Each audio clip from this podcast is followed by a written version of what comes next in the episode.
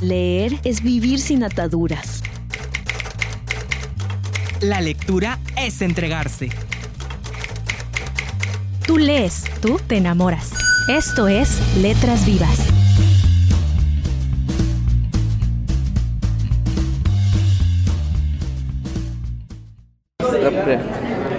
Sí, sí nos puedes contar un poco acerca de los antecedentes que han tenido de los movimientos este, juveniles de estudiantes aquí en Yucatán. Sí, yo creo que algo importante de mencionar lo primero es que hay la idea de que en Yucatán no hay movimientos sociales, no hay movimientos estudiantiles, cuando sí ha habido una historia pero no es muy conocida. Desde hay temas que hay movilizado constantemente a los estudiantes como las tarifas, eh, el aumento de las tarifas del transporte público. Eso desde los 60 se organizaban estudiantes de la secundaria, de la prepa, de la universidad y de eso tenemos muchos episodios. El más notable es cuando surgen los frentes culturales Cecilio Chi, de estudiantes del tecnológico, y el Frente Cultural Estudiantil eh, Jacinto, Jacinto Canec, de varios estudiantes de la universidad y otras, de otras escuelas, en el 73. Y que culmina, digamos, ese, o tiene unos puntos culminantes cuando secuestran a un miembro de, ellos, que es Efraín Calderón Lara, conocido como Charras. Eso genera una gran movilización en la ciudad. las escuelas, muchas escuelas entran en huelga por dos meses, exigen la destitución del gobernador, exigen el castigo los culpables, entre otras demandas. Realmente eh, de, esos antecedentes tenemos que varios estudiantes participaban en el Partido Comunista, en las, en las juventudes comunistas, en varios frentes también que se organizaban para hacer actividades culturales, editaban periódicos, ese tipo de, de actividades. Y realmente entre los 80s y 90s tenemos un vacío, es decir, incluso los mismos activistas de hoy dicen no saben qué se hizo en esa época. Pero de nuevo tenemos organizaciones justamente por el tema del transporte público. A partir de 2000, desde, desde cada vez que se sube la tarifa, la gente sale a marchar. Pero creo que eso se fue organizando más, sobre todo en 2007, cuando ya estudiantes empezaron a hacer publicaciones, a hacer eh, empresas y en línea. Y sobre todo en 2009, cuando ya se forma un comité general de estudiantes y que dura hasta más o menos mediados de 2010. Ese es el Comité General de Estudiantes, es un antecedente importante porque realmente es una organización de varias escuelas, no solo la, Universidad Autónoma de Yucatán, sino el Tecnológico, universidades privadas, entre otras. El IOSO 132 es un otro, otro antecedente importante eh, porque involucra a estudiantes también de universidades privadas y públicas y eh, surge realmente eh, como algo del centro del país en el contexto de las demandas por la democratización de los medios de comunicación pero eh, tiene realmente, como comentaban en, el público, eh, fue posible a, través de redes de contactos que había. Muchos de los estudiantes que participaban en las manifestaciones por el transporte público ya se conocían dicen, bueno, entonces salimos, nos organizamos y, llevamos a cabo marchas, eh, eventos, etcétera. El Yo soy 132 2012, hablamos de 2012, fue, tuvo una vida más o menos breve, de, mayo a agosto más o menos, y de eso yo creo que el más reciente es a raíz de la desaparición de los normalistas de Ayotzinapa, que, que se han organizado como Asamblea Interuniversitaria de Yucatán. ¿Qué repercusiones han tenido estos movimientos sociales en la sociedad en general? Eh, el primero, el que eh, mencionaba, el 73-74, eh, tuvo logros muy notables como la formación de sindicatos independientes, el de camioneros, el de empleados de la CONOSUPO, el de la industria del calzado, el propio de la Universidad de Yucatán, que ese todavía existe. Eh, también se formaban en comités para ir, por ejemplo, a trabajar con colonos, de, como se hizo en Progreso, servicios de agua potable, servicios de invasión de tierras y demás. los estudiantes de medicina daban como consultas gratis, ese tipo de, de acciones muy concretas, pero también el hecho de, organizarse de otra forma independiente a las federaciones estudiantiles, más cercanas al Estado, no siempre, pero generalmente más cercanas al Estado, eso es un logro importante porque es como una forma de organización independiente a esa. Además de, esas acciones más concretas. Y pensando en los más recientes, por ejemplo, el, CG... Eh, influyó, no de manera determinante, pero sí influyó en cómo fue el proceso de credencialización. Eh, se aumentaron las credenciales para los estudiantes, se consiguieron eh, documentos de información pública. Por ejemplo, este, este programa de modernización del transporte público de Mérida parece que no existía. De hecho, se tardaron muchísimo en dar el, documento y los estudiantes insistiendo, insistiendo en que se transparente la forma como se manejan los recursos. Ese fue otro logro, digamos. De hecho, hoy ya es público ese documento, un documento de cuatro páginas, parte de un programa de una ciudad, gran ciudad como Mérida. Eh, y sobre todo experiencias de, de, aprender cómo organizarse, cómo trabajar, que se comienzan a formar redes, eso me parece muy importante, como decían también en los comentarios, muchos colectivos empiezan a surgir a partir de esas manifestaciones. Entonces a veces no siempre consiguen la demanda concreta que tienen, pero sí se crean experiencias de organización, experiencias incluso de transformación a nivel personal de las personas eh, que que se indignan ya por las situaciones de, injusticia en el país. ¿no? El movimiento Yo Soy 132 también pues no, no logró sus metas, digamos, no se democratizaron los medios de comunicación, pero sí, por ejemplo, se logró un debate entre los candidatos, un debate distinto al formato ya donde está todo preestablecido. Y entonces donde uno puede decir, bueno, eh, queremos saber qué piensan realmente, no que tengan las respuestas ya de antemano. Entonces, si eso fue decisivo o no en las elecciones, quién sabe, pero el hecho de que se sepa que los estudiantes tienen capacidad de incidir en, en, las autoridades, ya sea el transporte, ya sean las autoridades eh, eh, electorales, políticas, es, es, un logro importante también, ¿no? Y, no debe quedarse en el olvido porque la gente sabe, bueno, mi acción importa. A veces uno piensa, hago algo y no importa, no pasa nada, pero sí pasan cosas. ¿Cuáles son las principales dificultades que, eh, que sufren los movimientos estudiantiles? Yo creo que como todo movimiento es más o menos efímero, hay que pensar el movimiento es justamente eso, en movimiento, con alzas, caídas y demás. En los estudiantes es todavía más difícil porque uno, se dicen, son sujetos itinerantes a veces que están estudiando por cuatro o cinco años el calendario escolar marca mucho, de pronto están las vacaciones y se paran los movimientos a veces, o están los exámenes y también eh, eh, uno tiene que dedicarse a estudiar o, reprueba el semestre o, cosas semejantes. Los espacios incluso también, ¿no? Estén, eh, de hecho, la nueva organización por campus en la universidad genera nuevas posibilidades como estas asambleas, existe la asamblea del campus, que tal vez hace 3, 4 años no pudo haber existido, la distancia entre, las, entre los edificios educativos es, es otro obstáculo y, ventaja. Y, también muchas veces la falta de recursos. Finalmente los estudiantes tienen que, eh, muchos no trabajan, algunos sí, pero tienen que ver cómo gestionar sus propias, ¿no? sus volanteos, este, mantenerse en todas sus actividades y ese tipo de cuestiones. ¿Cuál fue la función o el impacto que tuvo las redes sociales en la construcción de, las, de los movimientos estudiantiles? Tienen muchas. Hay, hay gente que dice que los movimientos más recientes son movimientos de Facebook o de Twitter o cosas así, porque solo tienen presencia ahí. Creo que eso, eso es erróneo. Las redes sociales cumplen varias funciones. Uno, por ejemplo, la convocatoria, las convocatorias. Ya casi todas las convocatorias se hacen a través de eso, no a través de correos o a través de mantas o ir a los camiones a avisar. No, es principalmente Facebook. Eh, sirve para entrar en contacto con, entre diversos actores, no solo en la ciudad, sino también fuera de la ciudad. Algo que se me hace muy curioso es que muchas veces por el número de, me gusta o de likes, sienten, ah, el movimiento está creciendo. ¿no? Entonces es como una especie de, sentimos apoyo, respaldo. Aunque la gente no sale a las calles, pienso, se piensa, se siente que hay un respaldo. Y desde luego también en, la misma difusión de, información, de creación de eventos, eh, de circulación de materiales que no circulan a través de los principales medios de comunicación, esa es otro, otro, otra función importante. Tal vez señalaría cuatro elementos, probablemente hay otros, pero no sé si pudieras comentar a nuestros amigos de quienes están escuchando en su casa, eh, en cómo pueden encontrar este, más información acerca de estos movimientos o en dónde buscar. Em, más información, distribuimos una hoja que no sé si te la puedo dejar a ti, este, desde los medios, porque aquí este, realmente, eh, como no es ninguna institución formalmente, es la Unidad de Ciencias Sociales que organizó el evento, pero a través del doctor Esteban Krotz, él eh, tiene este documento con más información sobre movimientos sociales, sobre movimientos estudiantiles, y el próximo 26 de marzo tendremos también un evento en el Congreso Centroamericano de Antropología también sobre movimientos estudiantiles. Quienes estén interesados pueden asistir y ahí pueden encontrar más información también. Ok, muchísimas gracias por la entrevista. gracias. Todo libro es un viaje.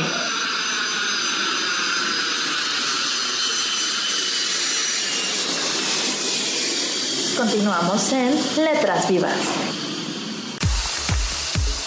De entre los 353 talleres programados en la FILEI 2015, destacan la participación de los invitados de honor, la Universidad Nacional Autónoma de México y la Ciudad de México, que realizaron un total de 88 talleres entre los que destacan El Puma Científico, Coloreando mi Cerebro, Cómo se hace un libro, un punto de vista editorial, El oficio del lector y máscaras de cartonería y bisutería tradicional, como parte de los talleres de los invitados de honor de la FILEI 2015. Paperback writer.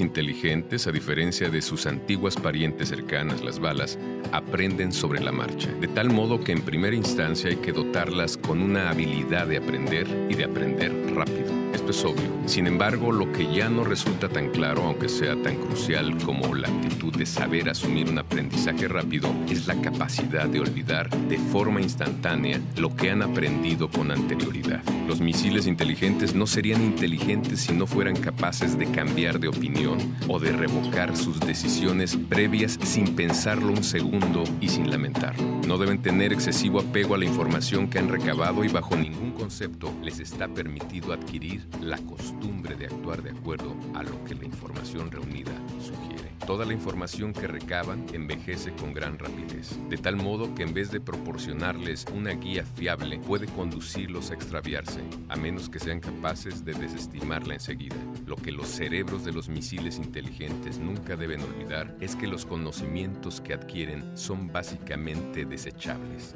buenos solo hasta que llegue el siguiente aviso y solo útiles de modo temporal, y que para asegurar el éxito de la misión están obligados a percibir ese instante en el que los conocimientos adquiridos dejan de ser útiles y en consecuencia deben ser desechados, olvidados y reemplazados. Leo un fragmento de Sobre la educación en un mundo líquido de Sigmund Bauman.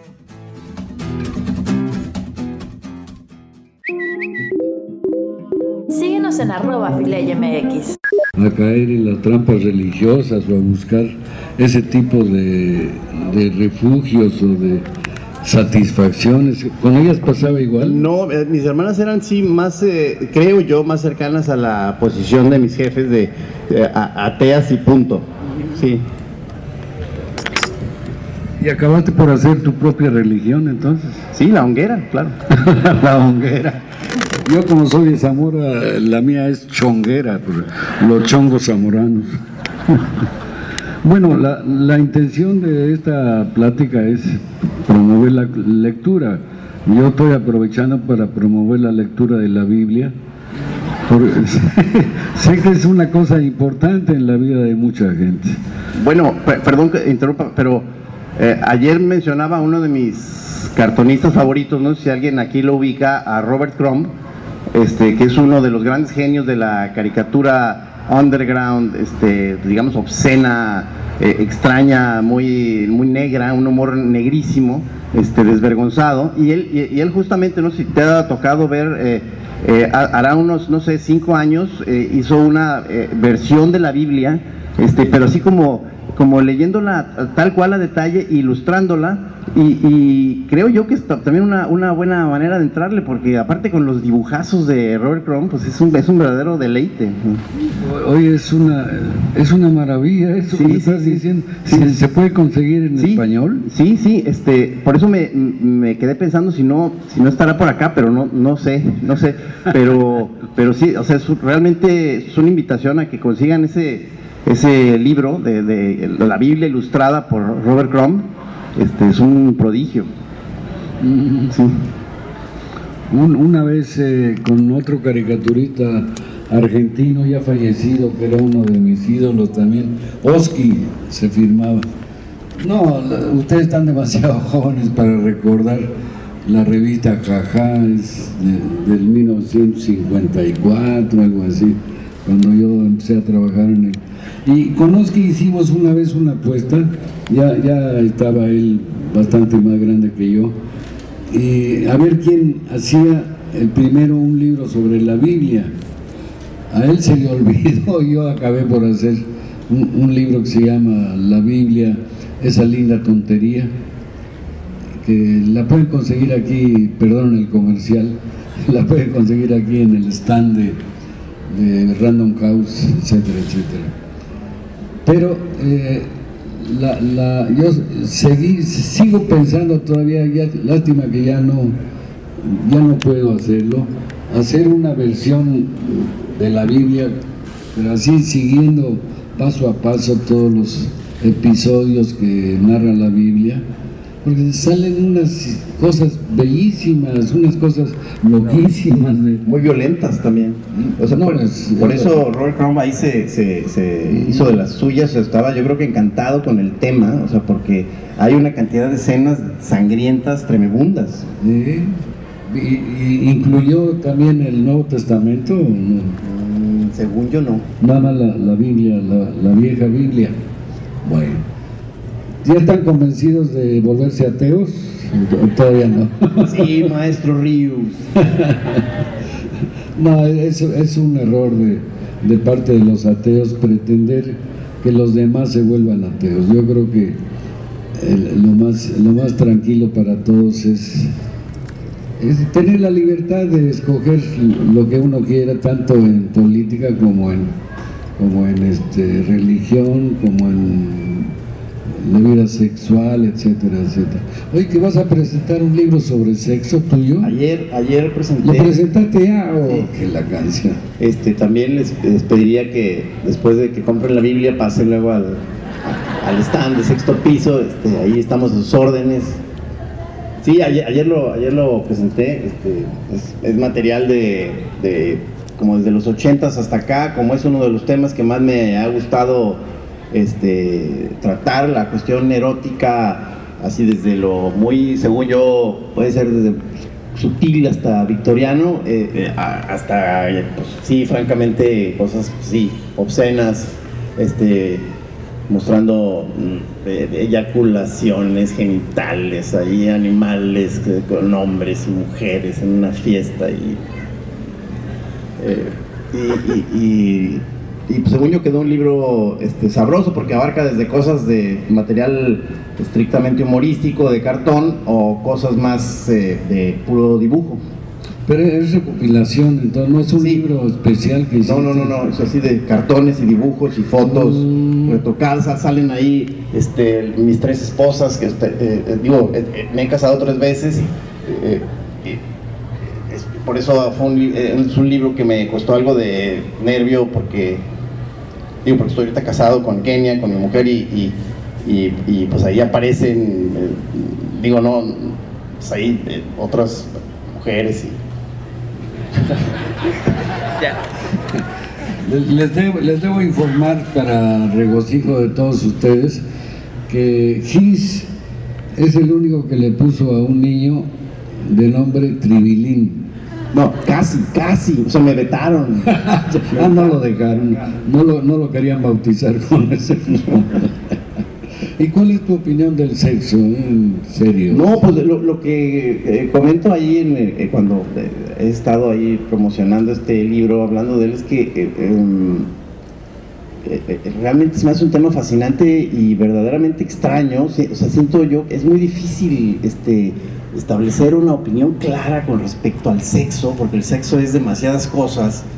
Eh, es, es este, obviamente es una es de, de de los paraísos en la tierra, por un lado, claro, es, es una especie de tierra prometida, es, es un punto en el que el cuerpo, eh, eh, a través del amor, a través de la, de la fiesta sensual, este, logra de los estados más elevados que, que- el hombre pueda conocer. O sea, por un lado, claro, está eso, pero están pues todas las otras cosas que están anudadas alrededor del sexo, o sea, las, las, las eh, frustraciones, las, las autocomplacencias, las, las, sí, las normalizaciones a través de la rutina, el, reto que establece el matrimonio con respecto a seguir disfrutando del sexo, las broncas de autoestima, luchas de poder. Entonces, depende de en qué momento estemos eh, eh, estamos, vamos a ver el sexo de, diferente manera. Entonces, este,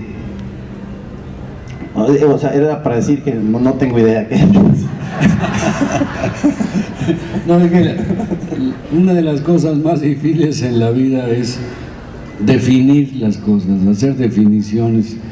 A mí me cae muy gordo hacer definiciones porque acaba uno tratando de impresionar a la gente por sus conocimientos o por pretender pasar ante ustedes como intelectual. Pero yo, yo pienso que el sexo, por un lado, es una cosa que sirve para que la gente se escape un poco de la realidad, pero por otro lado también creo que se cae muy fácilmente en la parte más animal del ser humano.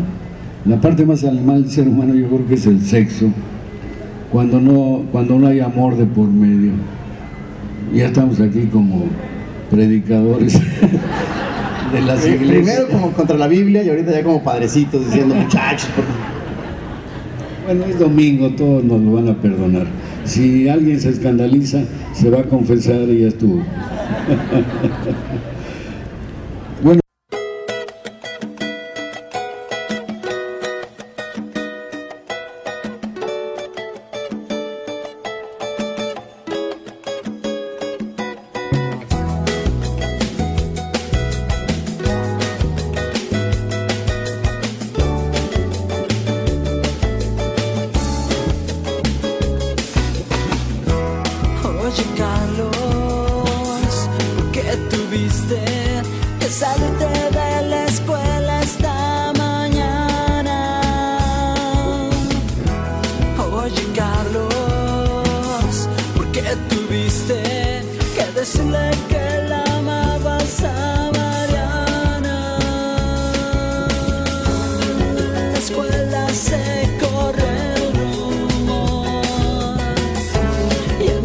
Carlos, porque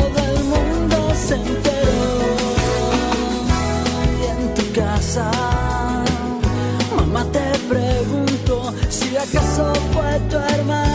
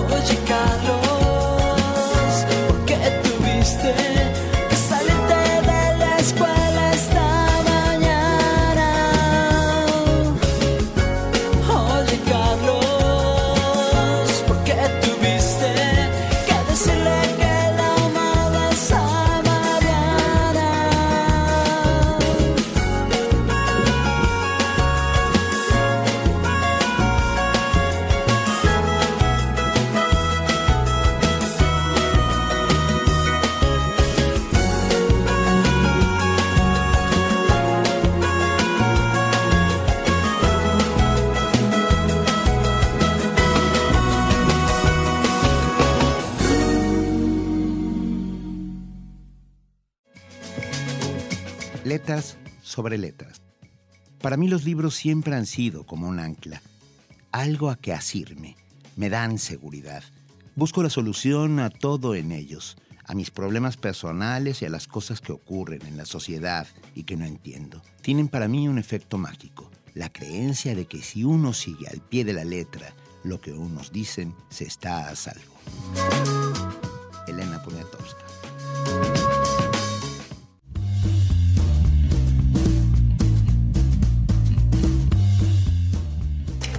Vivas es una producción de la Feria Internacional de la Lectura en Yucatán, FILEI.